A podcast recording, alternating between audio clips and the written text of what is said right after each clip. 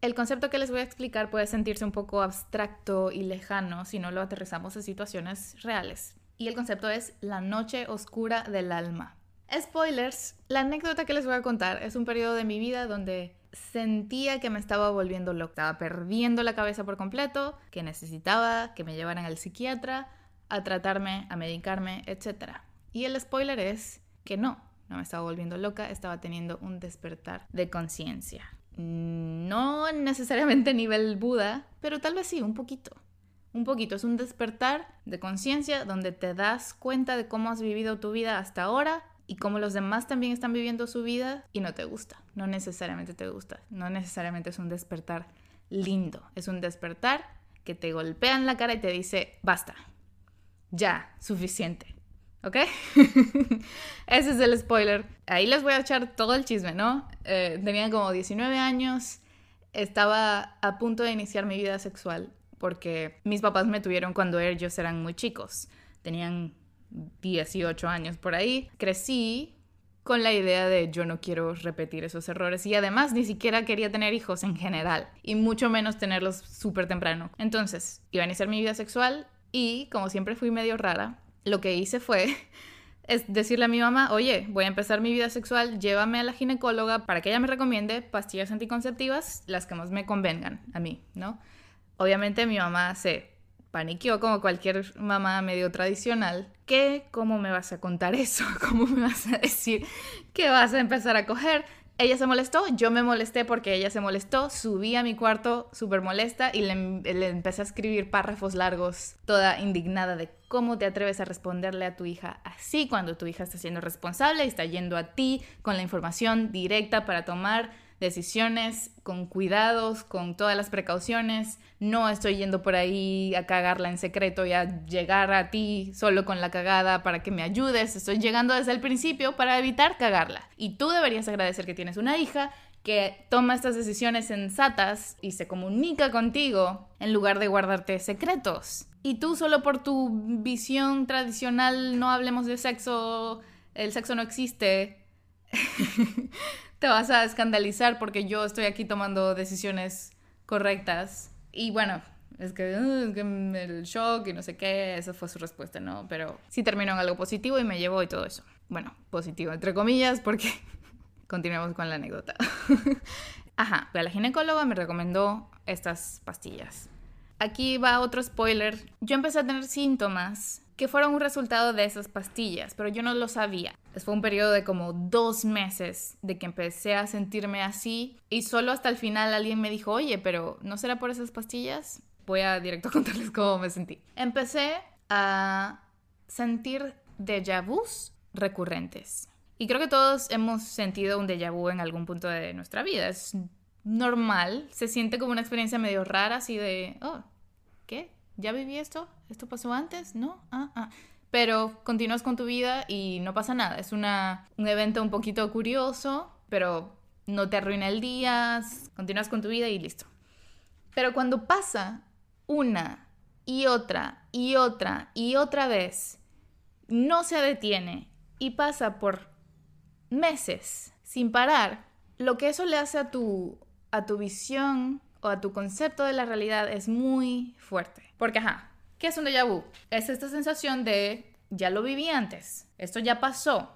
En el cerebro, lo que he leído al respecto es que simplemente se confunden un poco los cables y la parte de ti que te hace sentir que estás eh, recordando algo se activa con la sensación de un recuerdo, pero no es un recuerdo, es el momento presente. Pero está ahí la sensación de, de esto ya pasó, esto ya es una memoria como que la, realidad agarra un tinte de memoria.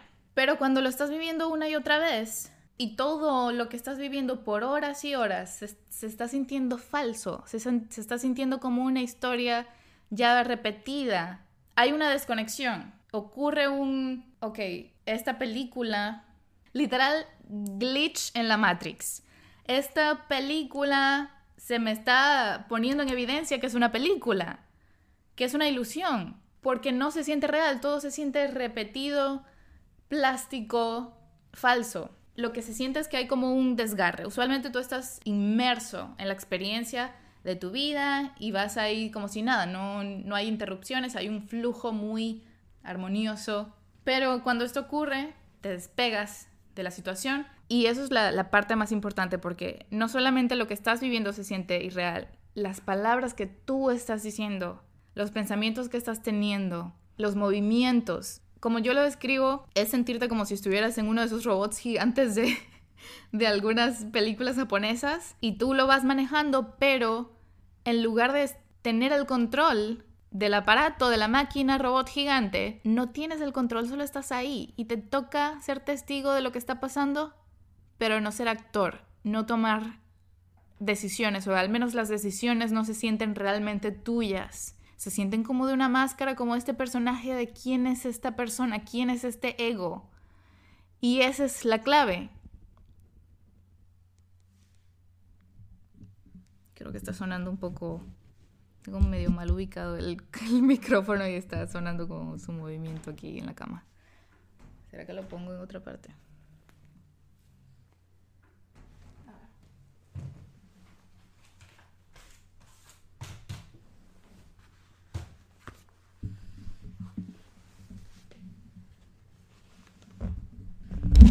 que si me muevo yo, se mueve el micrófono.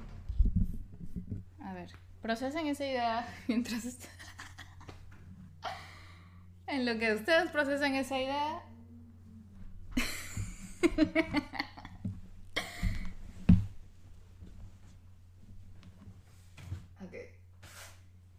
Si ustedes creen que yo iba a editar esto, están muy equivocados. ¿Qué, qué, qué tipo de podcast creen que están escuchando? ¿Uno donde yo edito mis errores? Claro que no. Claro que no.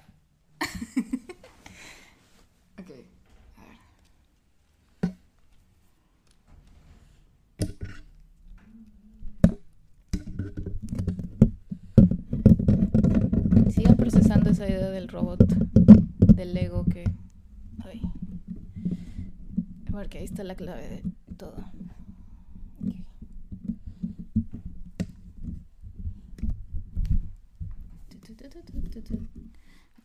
El filtro. Acomodando el filtro. No sé si va a funcionar. Acomodando el filtro. Puta madre. Sí, básicamente es muy, es muy desconcertante sentirte como que si yo no soy esto, que solo está reproduciendo palabras que se sienten falsas, que no son mías, ¿qué soy yo entonces? ¿Qué soy yo? Si yo no soy esta persona, esta voz, estos pensamientos, esta esta película ilusoria, ¿qué soy?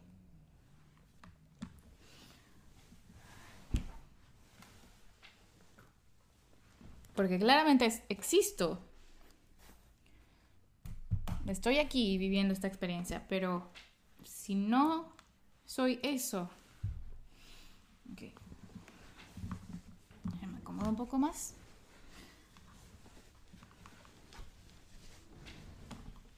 ¿Qué soy?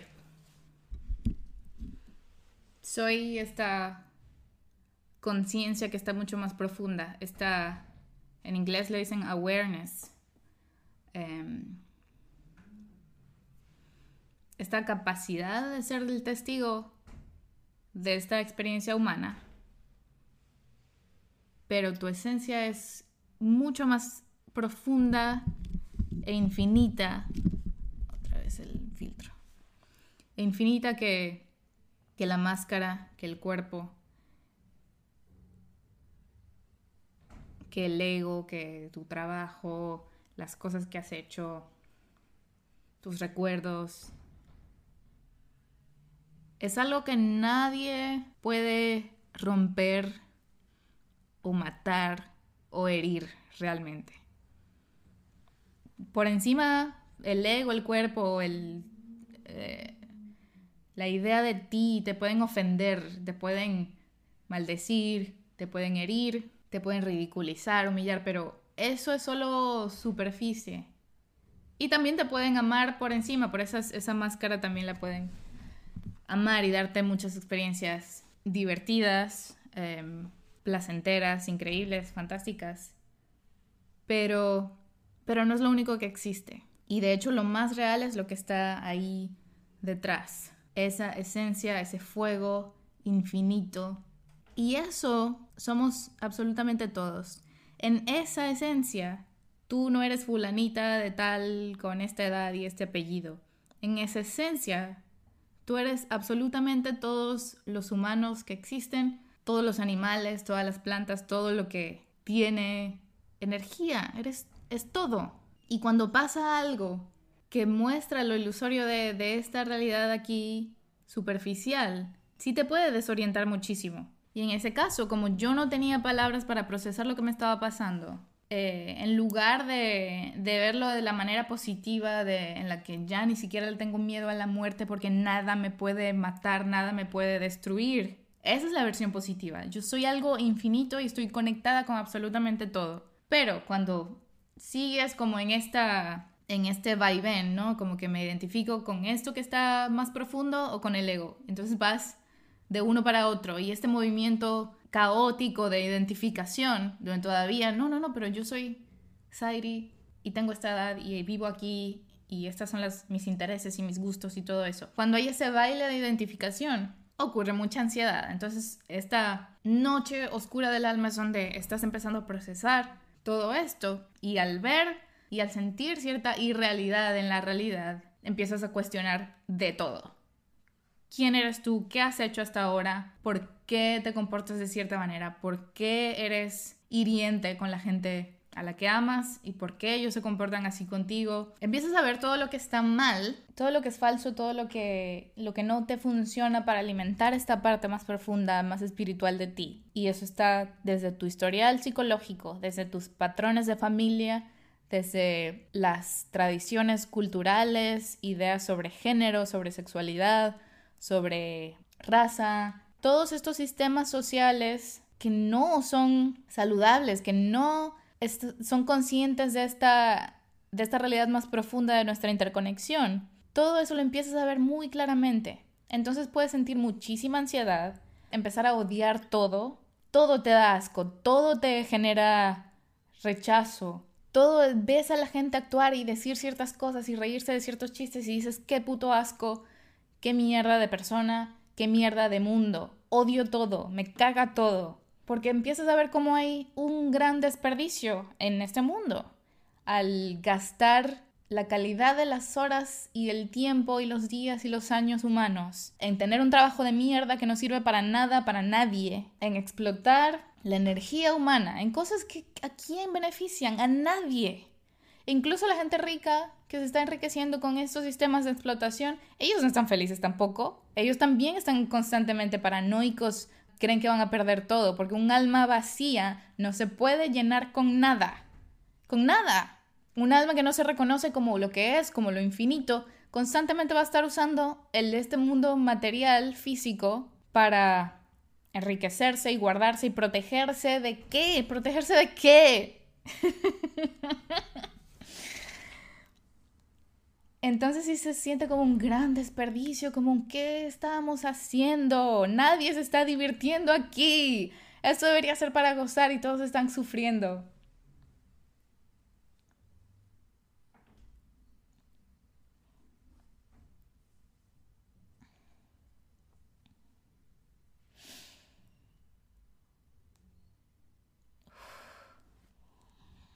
Uh.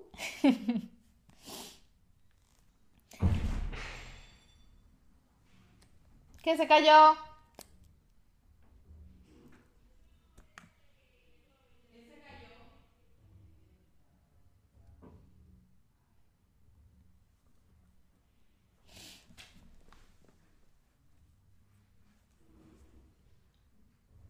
Y creo que todo bien.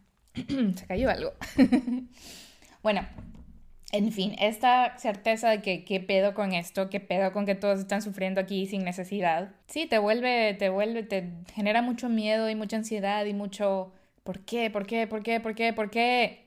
Entonces te quieres aislar, quieres pasar mucho más tiempo solo, sola, en tu cuarto leyendo, leyendo a gente que ha tenido ese tipo de experiencias, indagando más en estos temas sobre qué pedo con la realidad, qué estamos haciendo aquí, esta interconexión de qué se trata, porque hay gente que ha hablado de estos temas en la historia, pero ¿por qué se va perdiendo? ¿Por qué no es algo más discutido abiertamente entre todos?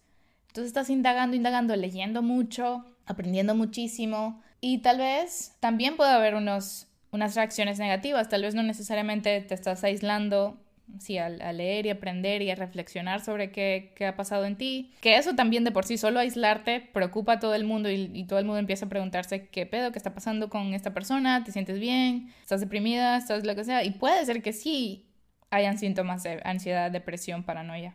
Otra versión un poco más negativa, es cuando es menos interna la reacción y, empiezas a, querer señalar y acusar a los demás y tal vez a, a, gritar un poco porque te dan ganas de gritar, te dan ganas de ¿qué es esto? ¿Qué estamos haciendo aquí? ¿Qué estás haciendo tú? etcétera. Y eso puede ser como una salida un poco negativa donde, donde estás tal vez hablándole feo a gente porque te estás preguntando por qué viven como viven, por qué hacen lo que hacen. Y eso puede generar conflicto, ¿no? Hay egos, una batalla de egos y de incomprensión, mucha confusión, mucha incomprensión en todas partes. Entonces lo, lo más recomendable, sí, hacer esa parte.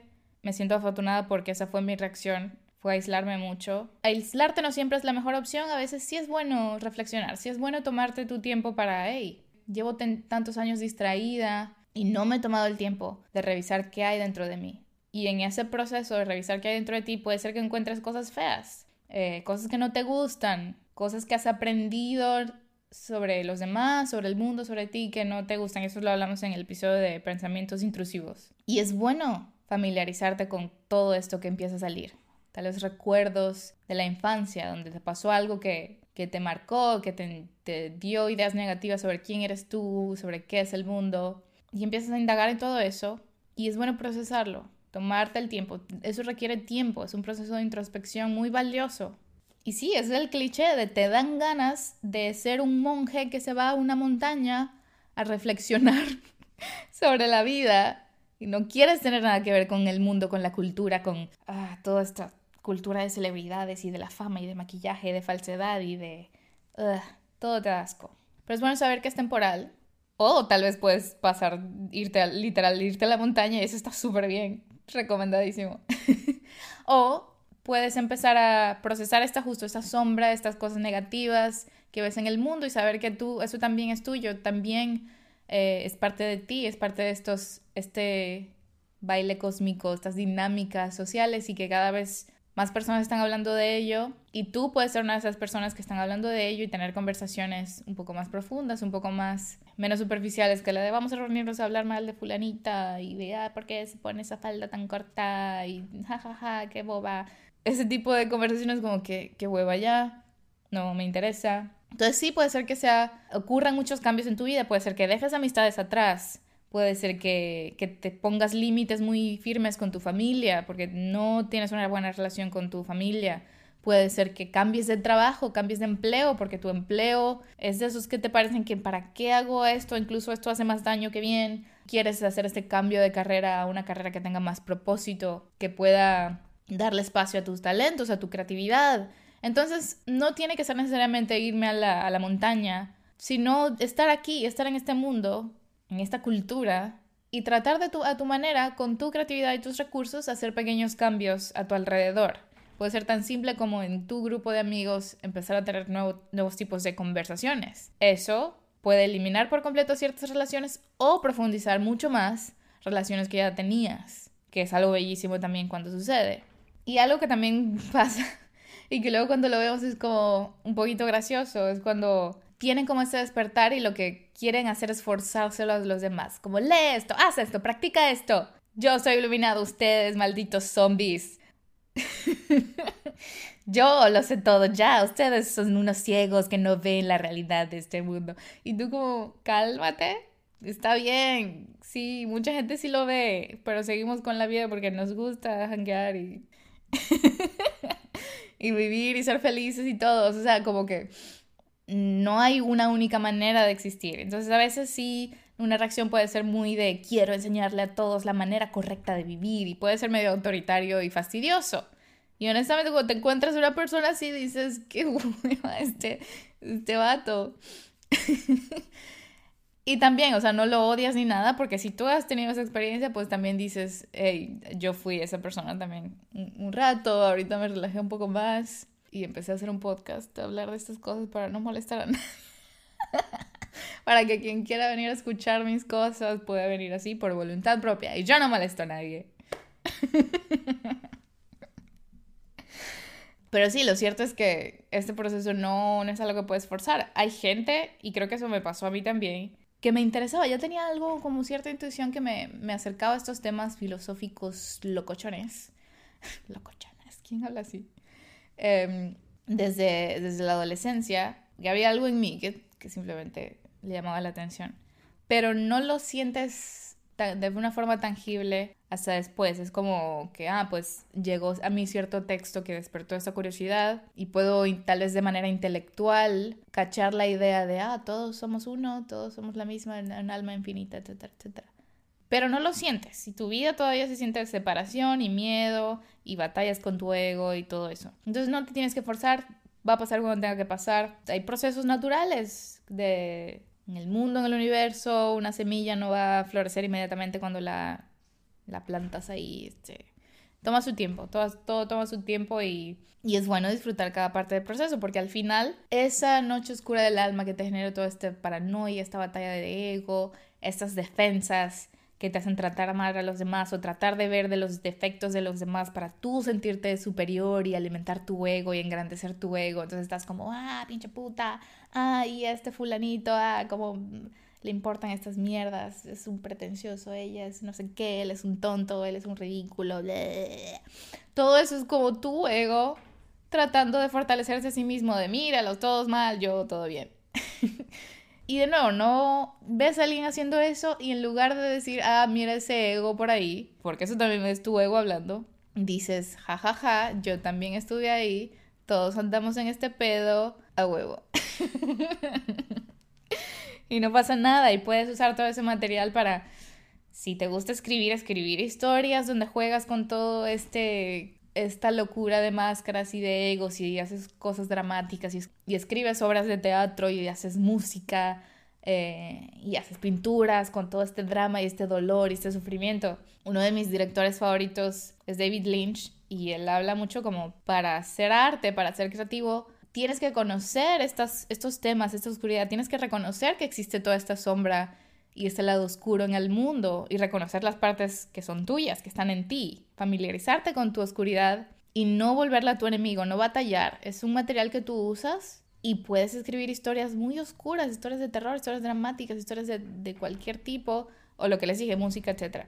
Y usas toda esta energía, este drama, esta oscuridad, este fuego, para hacer cosas positivas, que nos estimulan, que nos mantienen, que nos hacen hablar de cosas, pensar en cosas de una manera diferente, etcétera pero no tienes que absorberlo. Es procesarlo dentro de ti, canalizarlo a través de, tu arte y de todo esto, pero no tienes que estar cargando con, en el sentido de que no tienes que estar deprimido y ansioso y paranoico para hacer arte increíble. Puedes estar muy ligero y tener estas rutinas que te hacen bien. De una vez que procesas la oscuridad, ya puedes darte cuenta de, ah, pues sí, están todas estas cosas oscuras, pero también hay muchísima belleza y yo me encargo de traer a mí todas estas cosas bellas que me hacen bien, estas prácticas, puede ser meditación, yoga, lo que sea, y te armas para ti una vida que, te gusta, que te hace bien. No tienes que batallar con el mundo, sabes que no tienes que salvar a todo el mundo porque de cierta manera ya todos estamos bien.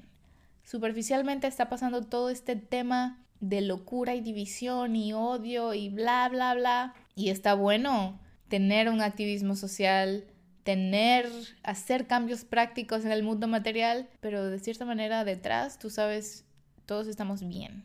Todos somos esta cosa infinita, intangible, inefable, que está bien. Todos vamos para allá. Todo este viaje termina en ese punto de conexión infinita. Ese punto fuera del tiempo. No es que está en el futuro, está fuera del tiempo, está en eternidad, está aquí y ahora, todo este tema de aquí y ahora, porque la eternidad está fuera del tiempo. Solo la puedes conseguir aquí. Joseph Campbell dice eso. La eternidad está aquí. No la vas a conseguir en ninguna otra parte después de practicar ta, ta, ta, ta, tantas cosas en cinco años. Aquí.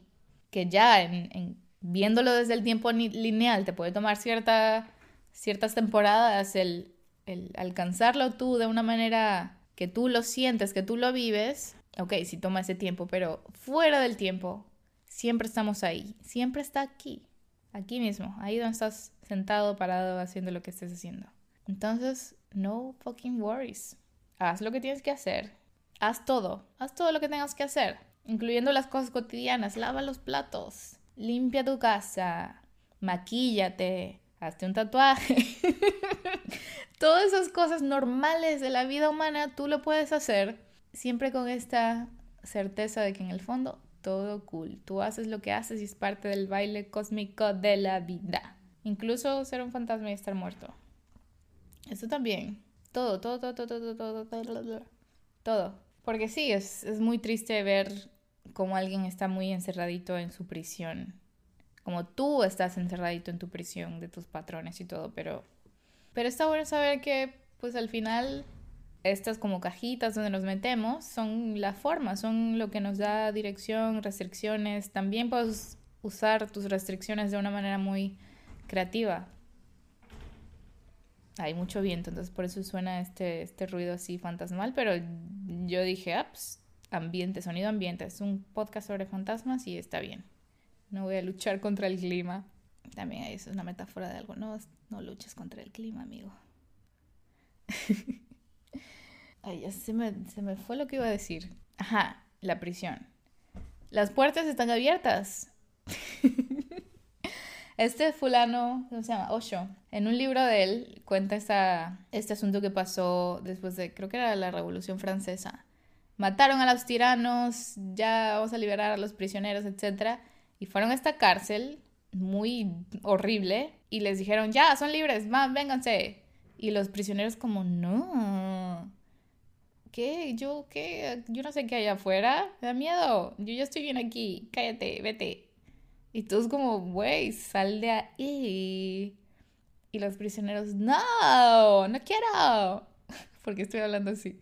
Así en la Revolución Francesa, no, güey, no quiero salir de aquí. No, por favor, déjame tranquilo. y los de la Revolución Francesa, güey, ya sal de ahí. Ah, qué hueva contigo, sal de ahí. No, no, hay mundo, hay un mundo más grande afuera. El prisionero, no, no, no, pues no quiero, no quiero. Ya voy a editar todo esto, voy a quitar todo esto. O no, o sí. Ah.